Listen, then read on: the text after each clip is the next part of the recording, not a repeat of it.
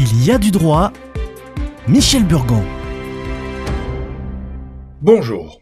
Une famille avait assigné une société en réparation du préjudice occasionné par l'installation d'un parc éolien à proximité de leur résidence secondaire. La demande fut rejetée par la Cour d'appel et la Cour de cassation. Le rapport d'expertise mettait en évidence l'existence d'un trouble paysager à l'origine d'une diminution de la valeur vénale du bien. La Cour a rejeté le pourvoi ainsi formé, la dépréciation des propriétés n'étant pas remise en cause, pas plus que la causalité, imputable à la présence des éoliennes, mais néanmoins, l'importance de ce trouble fut immédiatement minimisée.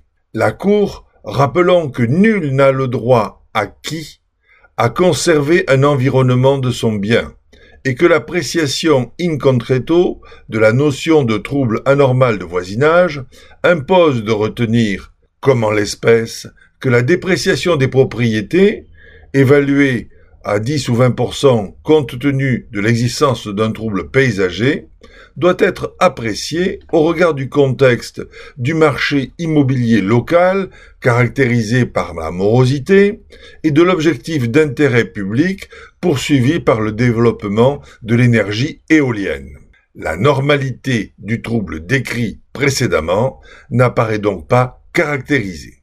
On pourra retenir que cet arrêt et ceux qui l'ont précédé considèrent que l'installation des éoliennes a été consacrée comme ne constituant pas un, trouble anormal de voisinage. La réalité est plus subtile. La Cour de cassation donne un certain nombre d'éléments permettant d'envisager les conditions dans lesquelles la présence d'une éolienne serait de nature à constituer un trouble anormal de voisinage.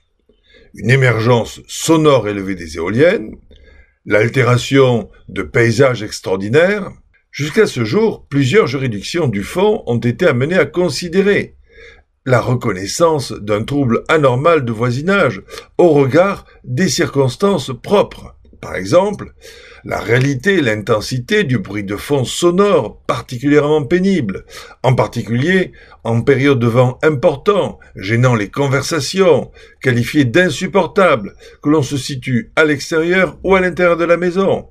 Un effet stroboscopique, conduisant à une interruption périodique de la lumière du soleil lorsqu'elle est rasante, et un effet de perturbation visuelle se produisant même en cas de pluie. L'œil étant quasi constamment sollicité par la vision de l'éolienne en mouvement, ainsi que son reflet sur les surfaces de l'immeuble, vitres, faïences, murs intérieurs, sol de la terrasse, table en verre, etc. En confirmant ainsi que nul n'a de droit acquis au maintien de son environnement, la Cour précise que la simple implantation d'une éolienne, si elle peut être à l'origine d'une perte de valeur des habitations, ne saurait, sur ce simple constat, justifier une demande de réparation indemnitaire. Seuls des préjudices extrêmement spécifiques devraient être susceptibles d'attirer l'attention des juges. Il reste pour autant que seule l'indemnisation est envisagée.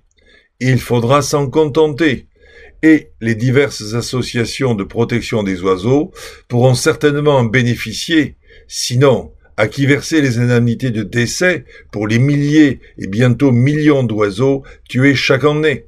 À la semaine prochaine.